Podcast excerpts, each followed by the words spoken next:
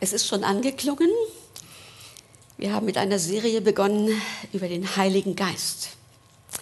Und es geht um sein Wirken und um sein Wesen oder umgekehrt, um sein Wesen und um sein Wirken. Aber das gehört ja unmittelbar zusammen. Das können wir nicht voneinander trennen. Ich bitte euch mal etwas, euch etwas vorzustellen. Ich weiß nicht, ob es etwas Vergleichbares in deinem Leben schon mal gegeben hat, aber vielleicht bei dem einen oder anderen. Ein ganz besonders kluger und weiser Mensch ist bei dir zu Hause zu Gast. Für längere Zeit. Er hat auch gewohnt bei dir. Das hast du total genossen. In den Gesprächen bist du sehr inspiriert worden. Du hast gesagt, wow, auf die Idee bin ich ja noch nie gekommen. Immer weiter wurde dein Horizont und du hast gemerkt, das brauche ich ja. Also es war eine super gefüllte, starke Zeit. Und du hast eine gute Beziehung zu ihm aufgebaut. Daraus wurde Freundschaft, daraus wurde nicht nur ein gutes Verstehen, sondern du hast diesen Menschen wirklich lieb gewonnen. Eines Tages steht er vor dir und sagt, ich muss mich jetzt in Kürze von dir verabschieden, ich muss gehen. Und ich muss dir sagen, ich werde auch nie wiederkommen. Schock. Erschrecken. Wie kann das sein? Wenigstens wiederkommen wäre doch möglich ins Nachzudenken und merkst, er meint es, er meint es ernst. Dann kommt Trauer, Abschiedsschmerz. Wir wollen einen Bibeltext lesen aus Johannes 16, die Verse 5 bis 14, äh, bis 5 bis 15.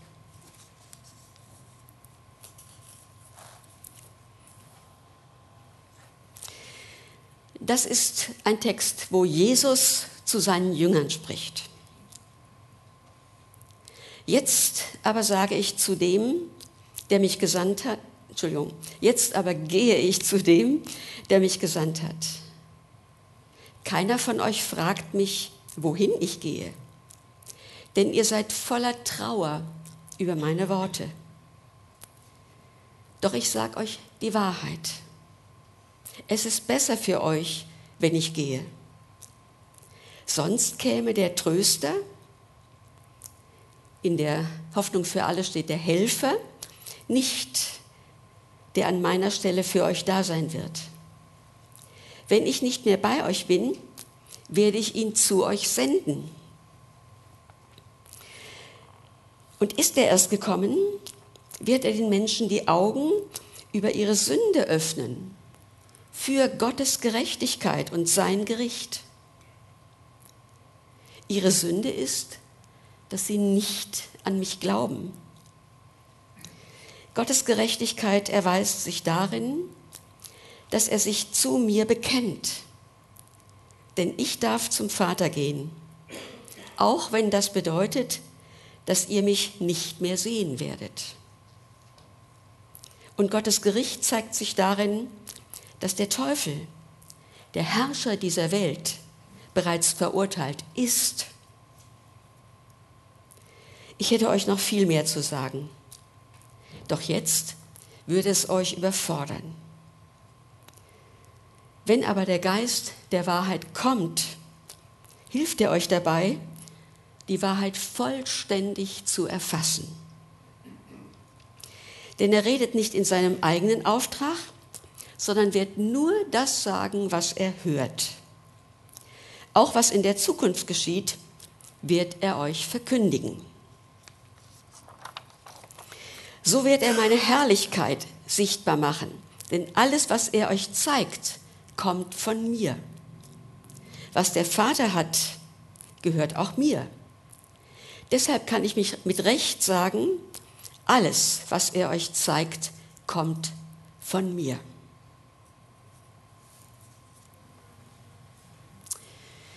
Wir haben in den Kapiteln Johannes 13 bis 16 die sogenannten Abschiedsreden Jesu. Mit verschiedenen Inhalten bereitet er seine Jünger darauf vor. Jesus öffnet den Jüngern den Blick für eine andere Welt. Bis jetzt haben sie nur das gesehen, was sie erlebt haben. Nur das Sichtbare. Sie hatten noch keinen Durchblick in die unsichtbare Welt. Das ist es, was Jesus hier vorbereiten will. Wenn der Heilige Geist kommt, sie hatten keine Vorstellung vom Heiligen Geist, sie hatten noch nichts über ihn gehört. Ihr Lieben, diese Dreieinigkeit ist und bleibt wahrscheinlich für uns immer ein Geheimnis, dem wir nachspüren. Wir können sagen, der Vater ist der Sohn und der Sohn ist der Heilige Geist und der Heilige Geist ist zugleich auch Jesus. Die drei gehören zusammen. Die sind untrennbar. Das haben wir eben im Text gelesen. Das Besondere an ihm ist, dass der Heilige Geist eben nicht die Gestalt eines Menschen hat. Gott den Vater da haben wir vielleicht noch eine kleine Vorstellung. Aber mit dem Heiligen Geist ist es schwieriger. Aber er ist eine Person, denn er handelt als Person. Ich finde das eine großartige Idee, dass Jesus nicht geblieben ist, denn er hätte, auch wenn er noch 40, 50 Jahre gelebt hätte, nur einen begrenzten Teil der Menschheit erreichen können. Und irgendwann wäre er auch nicht mehr da gewesen. Aber ist das nicht ein genialer Gedanke von Gott? Nach dieser Zeit, nach Leiden, Sterben für unsere Sünde, also unsere Erlösung, unsere Versöhnung mit Gott vorzubereiten und dann zum Vater zurückzugehen. Dann kam er nochmal und nach einer kurzen Zeit ist er dann endgültig gegangen. Er hat eine fantastische Vorbereitung gemacht. Besser geht es gar nicht.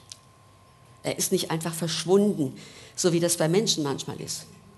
Da ist jemand weg, hat sich nicht verabschiedet, hinterlässt Fragen, Schmerz. Also, seit der Heilige Geist an Pfingsten ausgegossen wurde, ist er ein universaler Gott oder als universaler Gott auf der ganzen Welt erlebbar. Das ist das Großartige. Während wir heute Gottesdienst feiern und uns so sehnlich wünschen, dass er uns heute in unserem Herzen berührt, feiern Menschen auch in Marokko Gottesdienst. Und wahrscheinlich auch ganz kleine Grüppchen in Libyen. Das ist das Land, wo es mit die wenigsten Christen auf der ganzen Welt überhaupt gibt. Der Geist Gottes ist auch da, auch in Syrien, auch in Pakistan, auch in Nordkorea. Gottes Geist überall. Da, wo seine Kinder sind, ist er am stärksten gegenwärtig. Aber er brütet auch an anderen Stellen, weil er ein Schöpfergeist ist. Darüber, dass Menschen ihn erkennen und zu ihm finden.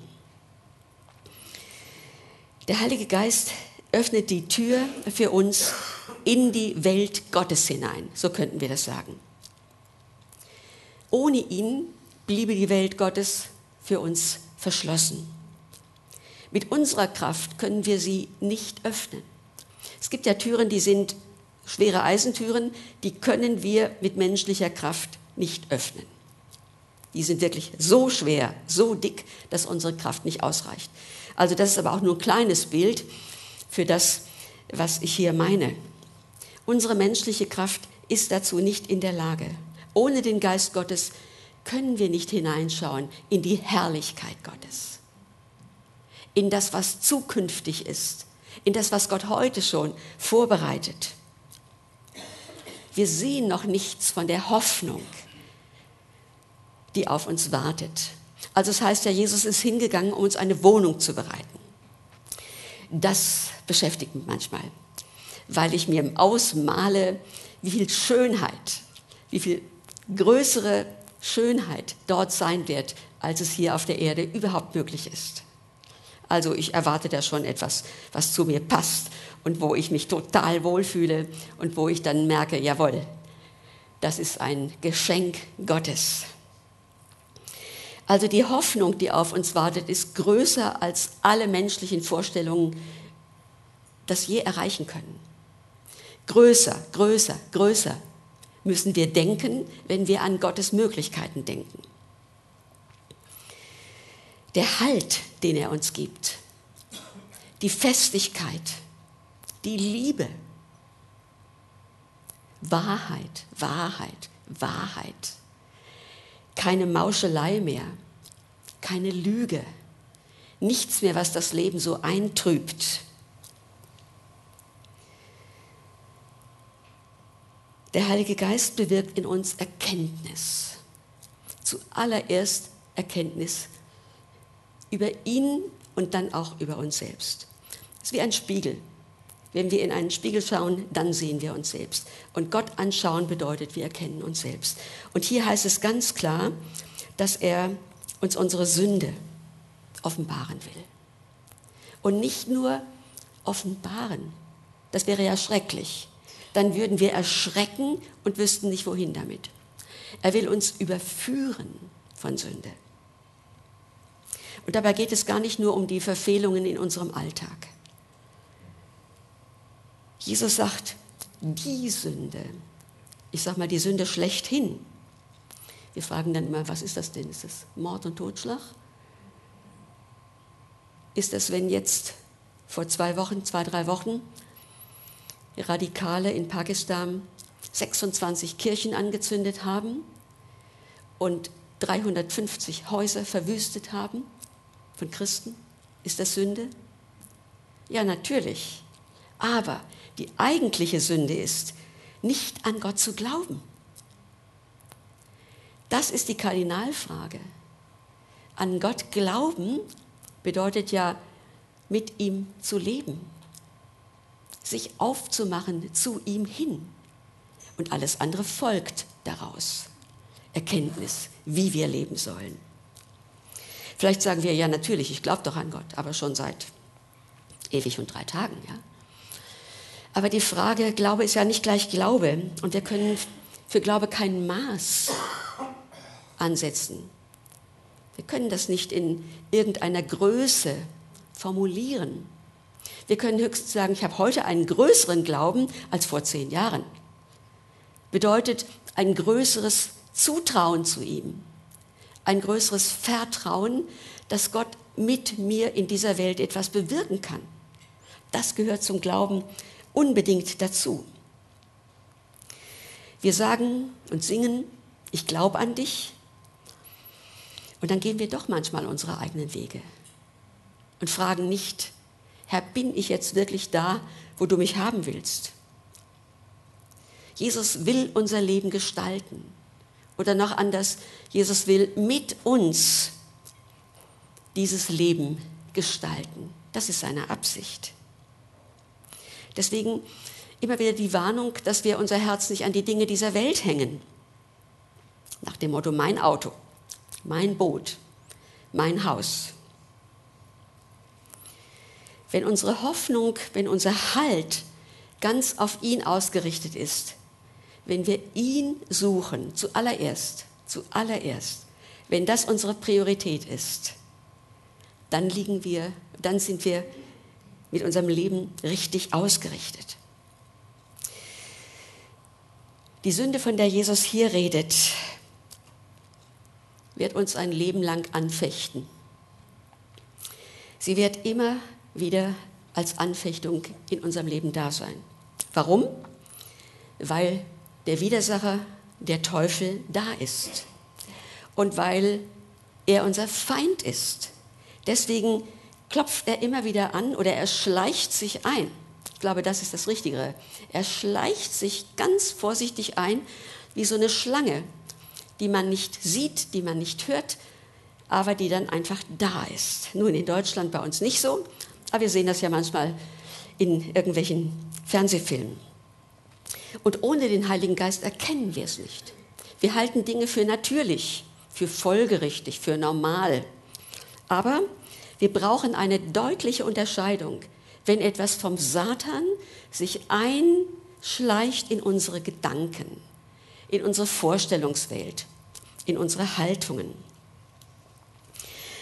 Wir müssen, wir dürfen immer wieder darum beten, Herr, öffne die Augen meines Herzens, dass die Augen meines Herzens immer einen schärferen Blick bekommen, damit ich dir immer mehr glaube und vertraue.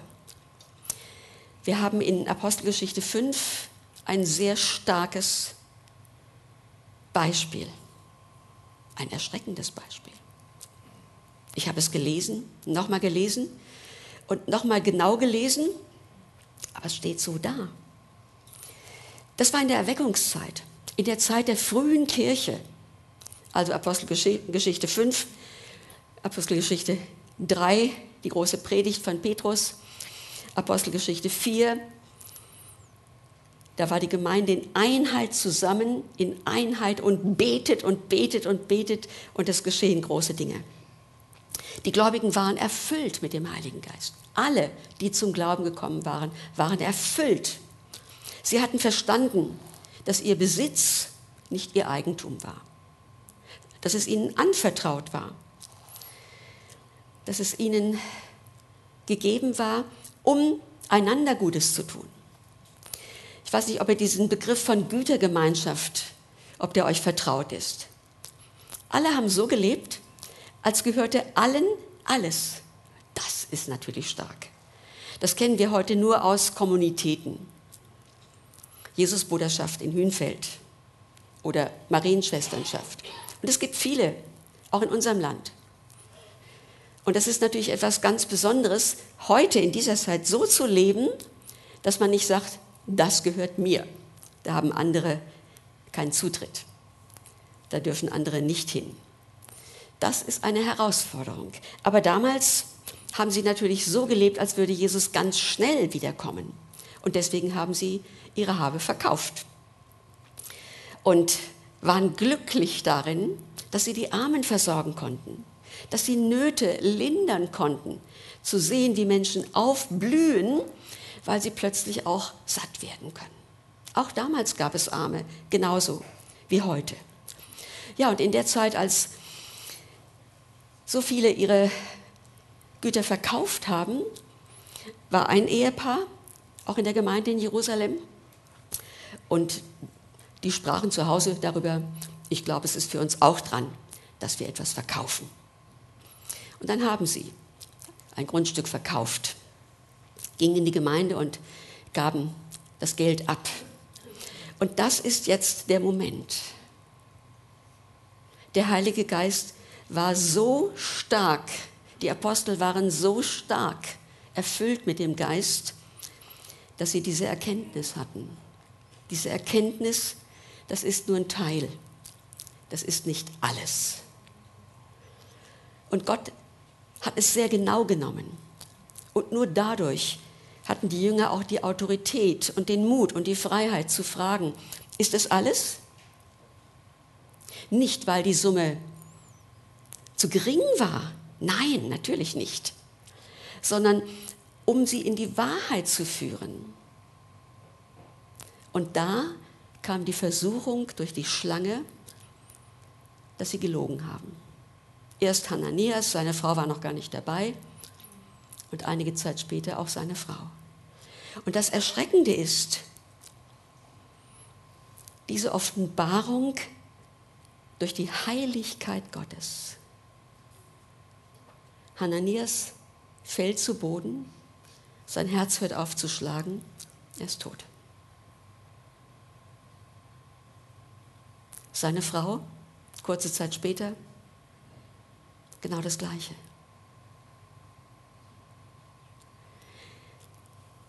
Ich glaube, wenn so etwas heute geschehen würde, ich weiß nicht, wie viele von uns noch hier wären. Für mich war das ein heiliges Erschrecken. Auch jetzt in der Predigtvorbereitung. Wie genau nehmen wir die Wahrheit?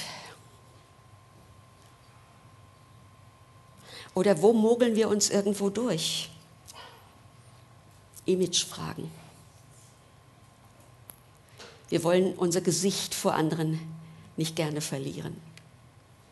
Wir wollen keine Situation, in der wir uns schämen. Schämen müssten. Überführung von Sünde hat immer Folgen. Aber, und jetzt kommt die, die gute Botschaft, das, was der Heilige Geist will, er will uns nicht nur die Wahrheit vor Augen führen, sondern er will uns ein Angebot machen. Das Ziel Gottes ist Buße. Ich weiß nicht, wie Buße in euren Ohren klingt. Hat das eine abschreckende Wirkung oder eine einladende Wirkung? Ihr Lieben, Buße tun ist etwas Wunderbares. Buße tun bedeutet umkehren. Also wenn ich in diese Richtung marschiere und ich merke plötzlich, oh, das ist nicht die Wahrheit, was ich jetzt gerade hier sage oder tue. Und dann kann ich natürlich, so wenn die Stimme des Feindes so stark ist, dass ich die Wahrheit unterdrücke, verdränge, dann kann ich natürlich weiter marschieren. Sieht ja keiner, merkt ja keiner. Oder ich kann umdrehen und kann in eine andere Richtung weitergehen. Und darum geht's. Buße tun heißt umkehren. Und hat, glaube ich, dann erst die richtige Wirkung, wenn es über die Buße zur Reue führt und dann auch zum Bekenntnis. Das ist das, was der Heilige Geist will. Offenbarung, Herr, öffne mir die Augen, die Augen des Herzens, dass ich erkenne, erkenne, erkenne. Ich glaube, das Gebet brauchen wir jeden Tag.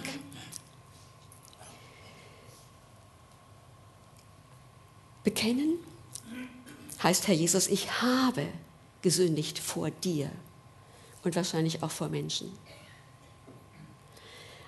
Jedes Vergehen ist immer eine Sünde vor Gott, vor der Heiligkeit Gottes. Das möchte ich uns heute einfach auch deutlich sagen, dass wir das nicht so wegwischen und sagen, naja, ich bin doch ganz okay von meinem eigenen Leben ein kleines Zeugnis. Ich glaube, ich habe es hier irgendwann schon mal erzählt. Ich fühlte mich innerlich so leer. Und ich habe gebetet, Herr Jesus, füll mich neu mit deinem Geist. Füll mich neu mit deiner Liebe. Ich brauche das, ich sehne mich danach. Herr, füll mich neu, aber es passierte nichts. Ich hatte das Gefühl, anschließend war alles wie gehabt. Und dann war ich auf einer Konferenz. Also ich suchte nach einer Tankstelle. Und wohl uns, wenn wir das tun. Die einen gehen in die Stille, andere gehen ins Kloster, manche gehen ein paar Tage zur Jesusbruderschaft. Ich kenne einige, die das nutzen. Irgendwo. Oder mit einem Buch oder nur mit der Bibel und Tagebuch in die Stille. Also ich war auf einer Konferenz, kannten mich nicht viele. Und Abendversammlung, ich saß da mit Bibel und Tagebuch. Ich wollte Erkenntnisse aufschreiben. Und der Pastor, der den Vortrag hielt, redete zehn Minuten. Und nach zehn Minuten, da sagte er, ihr Lieben, ich werde an dieser Stelle abbrechen. Alles, was ich sagen wollte, das wisst ihr im Prinzip alles sowieso. Jetzt könnte ich mich natürlich auch hinsetzen. Ne? Aber, jetzt kommt's. Aber ich spüre, es sind einige hierher gekommen, waren etwa 350 Leute. Einige sind hierher gekommen, weil sie Buße tun wollen. Ich war im Innersten getroffen.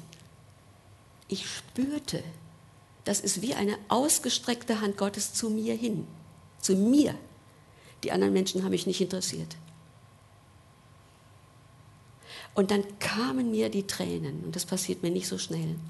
Mir kamen die Tränen. Und dann bin ich bei dem Aufruf nach vorne und kniete da nieder. Ich habe gar nicht gesehen, was um mich herum war, weil ich vor dem Herrn war. Und der Herr mit mir redete. Und ich möchte euch sagen, das war ein heiliger Moment. Wirklich ein heiliger Moment von Erkenntnis. Und diese Erkenntnis war für mich Gnade, Geschenk, diese Überführung.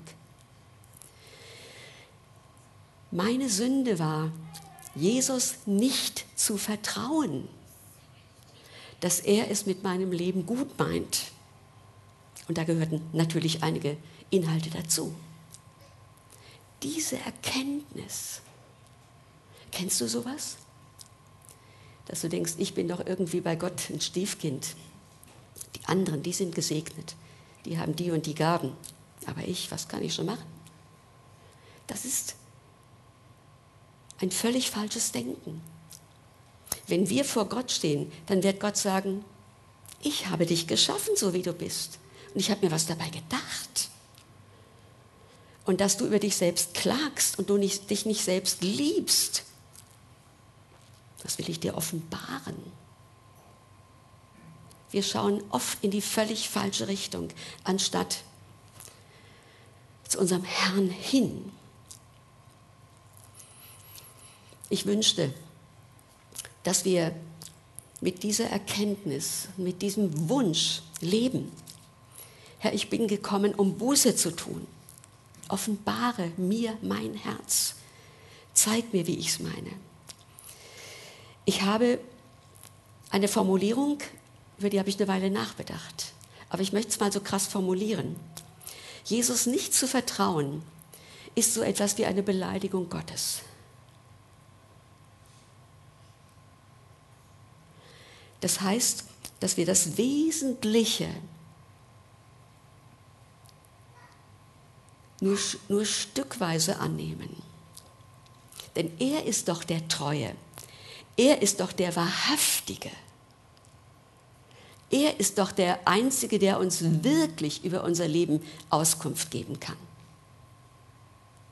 Wahrscheinlich liegt es daran, dass wir nicht eng genug mit ihm verbunden sind dass wir doch lieber auf Menschen hören als auf Gott.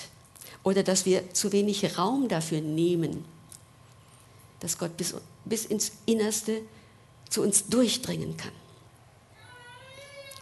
Frage. Wann hast du das Wirken Gottes in dir zum ersten Mal erlebt? Frage zum Nachdenken. Ganz sicher, als du gespürt hast, wie er um dich wirbt wie er dich einlädt. Und als du zum Glauben gekommen bist, als du Ja gesagt hast. Das geht nur mit dem Heiligen Geist.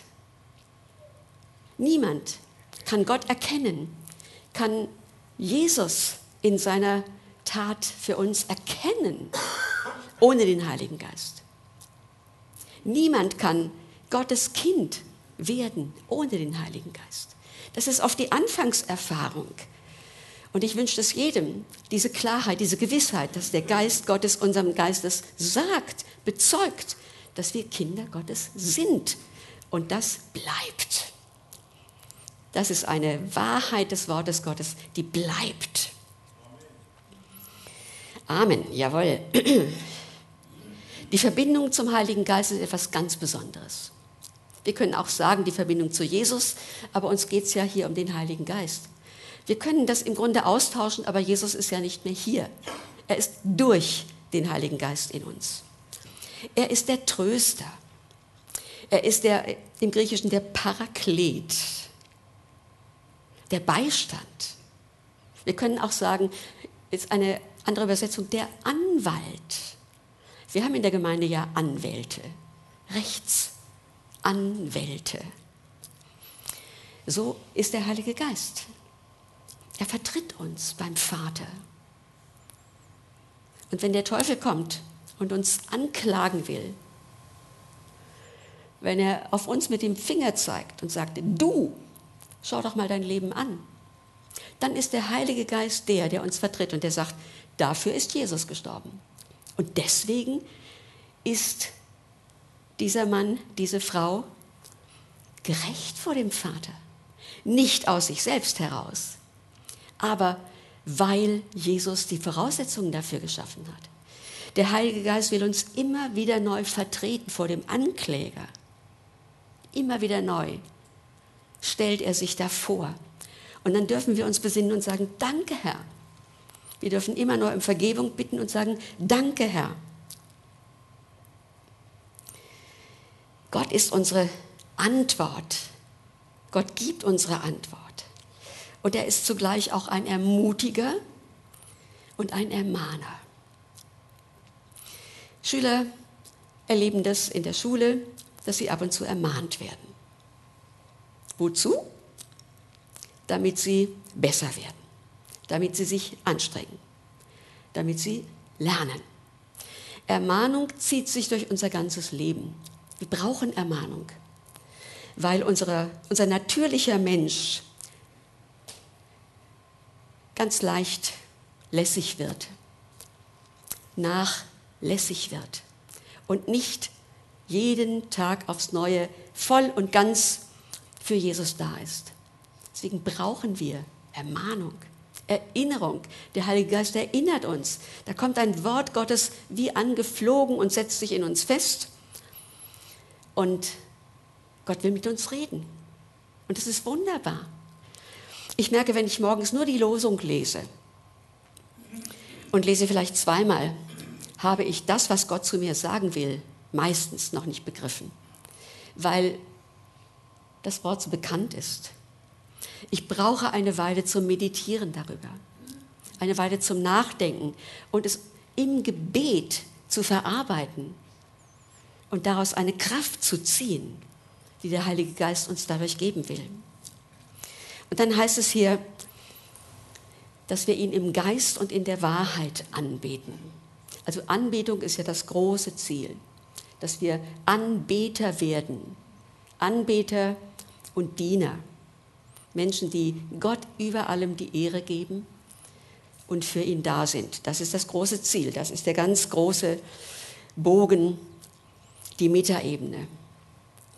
Wir können wunderbare Lieder singen. Wir tun es auch. Gott sei Dank. Zugleich bedeutet es aber nicht automatisch, dass wir damit Gott anbeten. Vielleicht ist es manchmal einfach nur Singen. Und auch diese Texte sind Erinnerung. Lebe ich das, was ich singe? Und ich muss ehrlich sagen, es gibt manchmal die eine oder andere Zeile, da denke ich dann eine Weile drüber nach. Und für mich ist wichtig, dass ich die Augen schließe und innerlich näher an ihm dran bin und mich nicht ablenken lasse von rechts und links. Anbeten heißt ja in die Nähe unseres Gottes kommen. Von uns weg mehr und mehr näher zu ihm hin. Im Geist können wir Gott anbeten und in der Wahrheit. Das kommt in dem Gespräch zwischen Jesus und der Samariterin vor. Eine Frau, die keinen tollen Lebensstil hatte, auffällig war, gemieden wurde von Menschen aber im Gespräch mit Jesus zeigt sich, dass sie Glauben in sich hatte, dass sie vom Gebet eine Ahnung hatte. Und da sagt Jesus ihr, es geht um den Ort, wo man anbetet. Und dann sagt Jesus zu ihr, die rechten Anbeter sind die, die Gott in, im Geist und in der Wahrheit anbeten. Ich glaube, dieses im Geist anbeten hat einmal die Dimension, im Epheserbrief steht es, ich glaube Epheser 5, dass wir in geistgewirkten Liedern singen. Das ist auch ein Sprachengesang, wenn wir den zu Gott hinbringen, für die, die diese Gabe haben. Dann merken wir, alles eigene Nachdenken fällt ab. Geistgewirkte Lieder. Auch Lieder, die wir singen, die wir kennen, können vom Geist so durchdrungen sein, da kann Gottes Geist so stark hineinwirken, dass wir spüren, er ist da, er wirkt in uns und er macht es in uns zur Anbetung. Ich glaube, darum geht es, dass etwas in uns zur Anbetung wird. und in der Wahrheit. Das hat den Zusammenhang mit Jesus. Jesus ist die Wahrheit. Ich empfinde das wie eine Transparenz, die Jesus von uns will in der Anbetung. Wir brauchen ihn, um uns selbst zu lieben. Wenn Gottes Geist sich ausgießt in unsere Herzen, dann ist das ja ein Fluss. Das ist nicht so wie ein Gefäß, das man füllt und dann ist das Ding fertig, sondern ein Fluss. Und der Heilige Geist ist vergleichbar mit einem fließenden Wasser. Also bitte, das ist ein Bild, ja, aber mit einem fließenden Wasser. Da gibt es nicht einen Stopp und jetzt ist genug. Natürlich, wenn wir das Gefühl haben, ich bin jetzt so voll, ich kann gar nichts anderes mehr aufnehmen, dann hat es ja den Zweck, dass es durch uns fließt und zu anderen hin. Im Johannesevangelium heißt es, wer an mich glaubt, und zwar so, wie die Schrift es sagt, so mit diesem vollen Vertrauen, mit diesem vollen, rücksichts, rückhaltslosen Glauben, von dem wird etwas ausgehen. Das wird man spüren, die Kraft, die Liebe, das, was übermenschlich ist. Und das ist natürlich am stärksten, wenn es um die Feindesliebe geht. Wir sind ja aufgefordert, unsere Feinde zu lieben. Oder sagen wir unsere Gegner, die, die was gegen uns haben. So einen richtigen Feind haben nicht viele. Aber Menschen, die gegen uns eingestellt sind. Und vielleicht sogar, weil wir Christen sind und das auch bekennen, darüber sprechen. Dann gibt es schon solche Haltungen. Und ich ermutige euch, ich ermutige euch, an der Stelle standhaft zu sein und euch nicht zurückzuziehen, ja, sondern immer weiter dran zu bleiben, über Jesus zu reden. Natürlich, es gibt Momente, da ist es total dran und es gibt Momente, da ist es nicht dran. Das werden wir spüren und unterscheiden können. Aber dass wir nicht den Mut verlieren. Wir leben in einer Zeit, wo wir uns viel mehr vom Gottesgeist wünschen. Wo wir wünschen, er wäre in unserem Land, in unserer Region viel stärker präsent und Menschen ließen sich leichter erreichen. Ich glaube, dass es wirklich heute so ist, dass der Geist Gottes in der muslimischen Welt viel stärker wirkt als bei uns hier. Und trotzdem geben wir diese Hoffnung nie, nie, nie auf. Es gibt ja manchmal so diese Frage, glaubst du daran, dass es in Deutschland nochmal einen Aufbruch geben wird? wird sich in unserem Land noch mal eine richtige Welle von Erneuerung vollziehen? Ich weiß es nicht. Aber ich halte fest an dieser Hoffnung. Denn darüber lese ich nichts, dass es irgendwann, solange Jesus nicht wiedergekommen ist, völlig aufhören wird. Es wird schwächer. Und warum? Weil die Sünde mächtig geworden ist. Die Sünde schlechthin. Woran leidet unsere Welt? Woran leiden, leidet die Gesellschaft? wenn man das mal durchdenkt, dann an der Gottlosigkeit. Weil der Mensch sich zum Maßstab gemacht hat und sich damit überhöht und das, was Gott verordnet hat, nicht zuletzt durch seine Gebote, kaum noch Bedeutung hat. Frage, wie vertraut ist dir der Heilige Geist? Wie vertraut? Kannst du ohne weiteres sagen, ja Herr, ich weiß, was du meinst, ich habe dich verstanden. Dahin dürfen wir kommen, dahin dürfen wir wachsen, dass dieses Vertrauen und dieses Verstehen intensiver wird, intensiver. Und selbst in unseren Schwächen, da wo wir das Gefühl haben, ich pack das nicht, Krankheit, Finanzen. So vieles entwickelt sich negativ. Ein Erschrecken folgt dem anderen und das macht was mit uns. Wann sind wir dran? Persönlich oder auch als Land? Wann sind wir dran? Wann passieren bei uns schrecklichere Dinge? Entscheidend ist, vertrauen wir Jesus. Nicht, dass alles gut geht.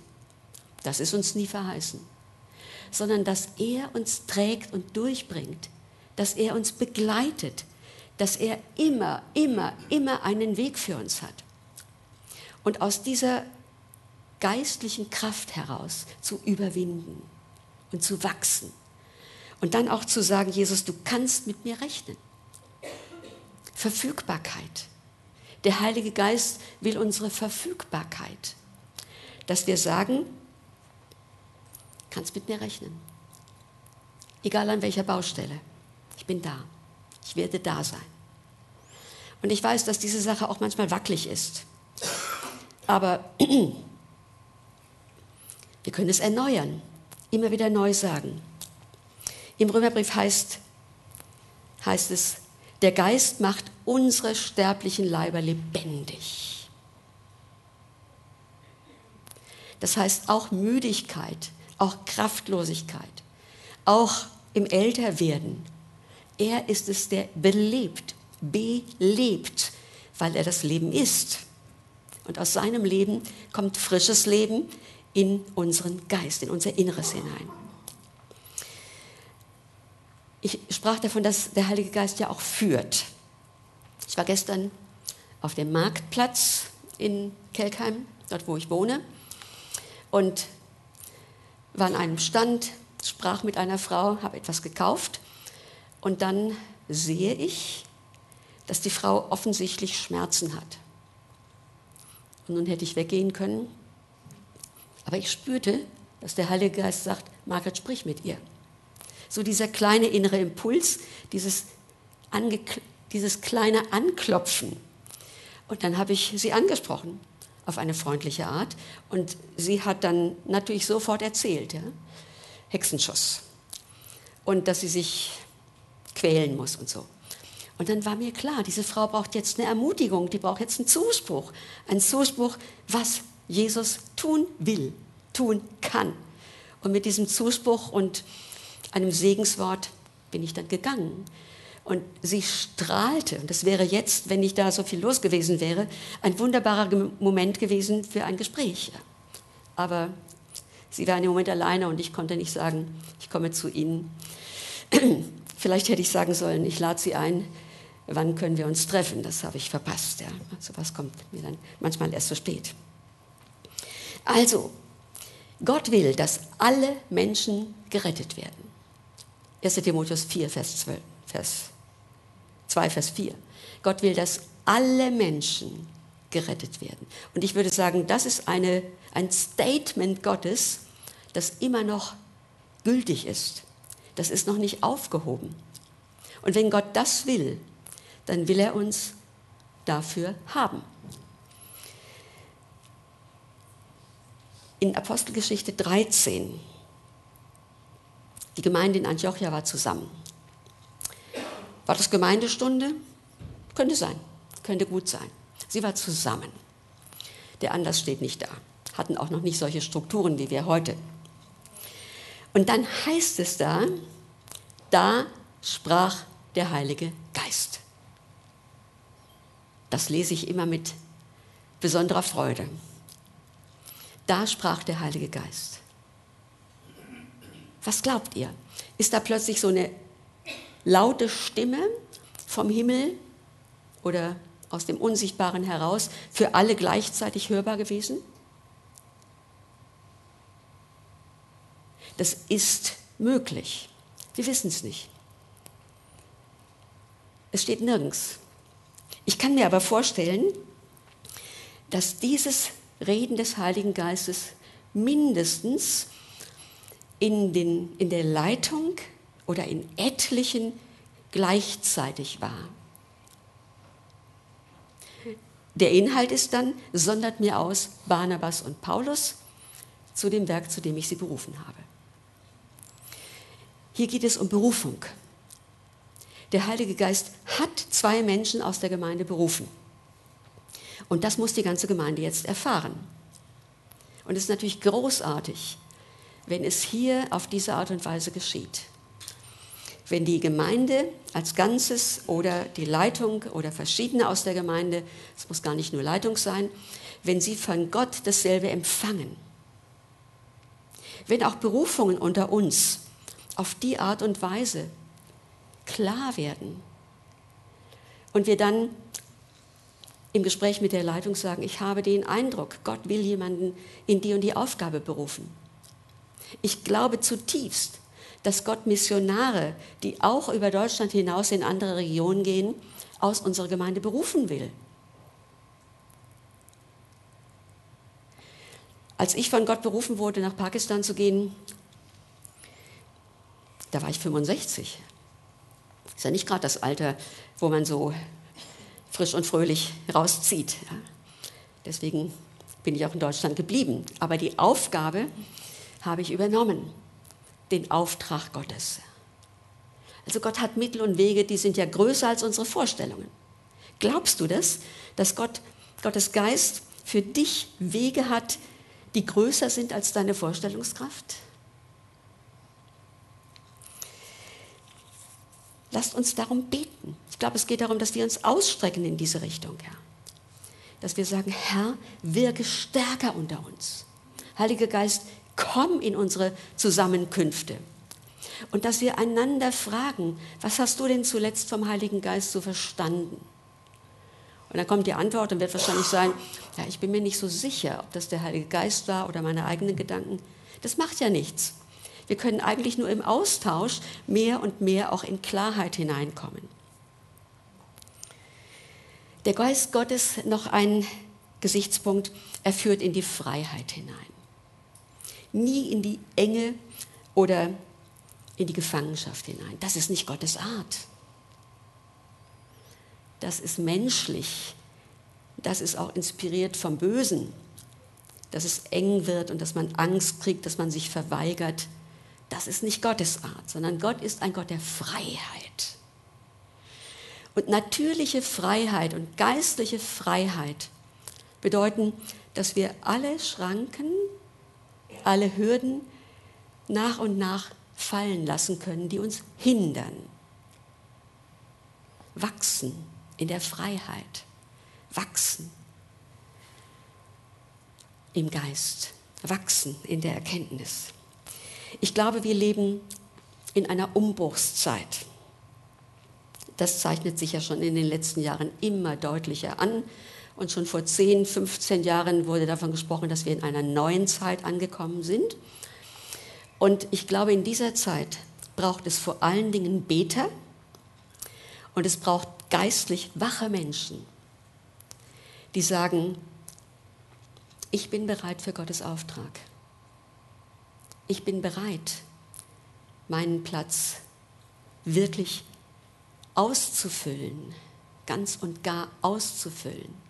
Und ich weiß, viele von euch sind darin unterwegs oder haben Erfahrungen gemacht und haben dann auch mal wieder eine negative Erfahrung gemacht und schnell ziehen wir uns wieder zurück. Gott hat eine Erwartung. Er möchte so viele wie möglich in sein Reich mitnehmen. Deshalb wartet er immer noch er hätte die Macht, jetzt Schluss zu machen und zu sagen, es reicht. Es reicht mir mit dieser, mit dieser Gesellschaft. Es reicht mir mit dieser Welt. Aber sein Warten mit seiner Wiederkunft ist ein Zeichen seiner Liebe, ist ein Zeichen, dass er immer noch vielen Menschen Gelegenheit gibt. Ich bete für meinen Bruder und seine Familie, die immer noch nicht zum Glauben an Jesus gekommen sind. Und ich stelle mir manchmal vor, wie werden die sich verändern, wenn der Tag der Erkenntnis und der Umkehr kommt und wenn sie das mal richtig in sich reinlassen. Oh, die wissen von Gott, natürlich. Aber die haben zugemacht, ja? sind sich selbst genug, können alles selber machen. Ich glaube, die Fähigkeiten und die Machbarkeit vieler Dinge im Leben ist das größte Hindernis. Das größte Hindernis dass wir Gott nicht brauchen. Dass viele Menschen denken, Gott nicht zu brauchen. Aber das Leben auf dieser Erde ist doch nur Vorbereitung. Es geht doch um die Ewigkeit. Es geht doch um die tiefe Gemeinschaft mit unserem dreieinigen Gott für alle Zeiten. Und deswegen ist es auch ertrag, erträglich, hier auch durch schwere Zeiten zu gehen, wo es um Bewährung geht. Und dazu befähigt uns der Heilige Geist.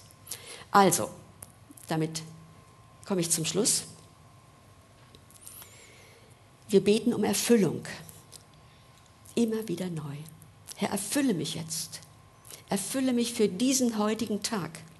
Das ist so wie Essen und Trinken. Wir nehmen etwas zu uns, wir verdauen es, wir haben Kraft und am nächsten Tag brauchen wir wieder etwas. Vom Heiligen Geist brauchen wir immer neue Erfüllung. In Epheser 5, lasst euch immer wieder erfüllen. Und dann steht da, durch Danken und Singen und Spielen dem Herrn in eurem Herzen. Sein mit ihm, Gemeinschaft haben mit ihm. Darin, in dieser Dichte und Enge, wird uns ja vieles erstmal offenbar. Wenn wir das nur so beim Theoretischen lassen, nur sagen, Herr Jesus, erfüll mich, geschieht oft zu wenig. Ja? Aber wenn wir ihm danken, wenn wir ihn preisen für seine großen Möglichkeiten, für seine Art, für sein Wesen, dann wird uns auch klar, das ist auch alles für uns, für dich und für mich. Beten wir, dein Reich komme. Dein Reich komme und dein Wille geschehe.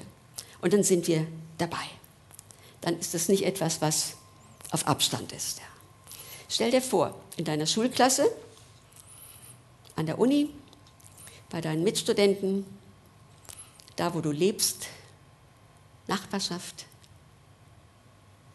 oder auch mit ganz fremden Menschen. Hat Gott Menschen vorbereitet in ihrem Inneren, durch die du einer sein wirst? Der die Botschaft von Jesus zu ihm bringt.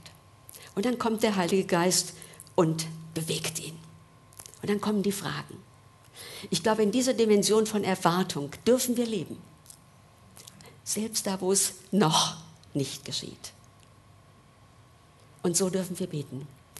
Heiliger Geist, dein Wesen, dein Wirken erbitten wir heute für uns.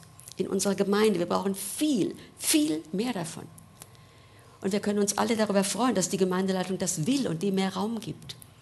Und dann ist es die Frage, ob wir uns, wenn wir Impulse bekommen, nicht zu sehr zurückhalten, zu sehr alles durch den Verstand filtern.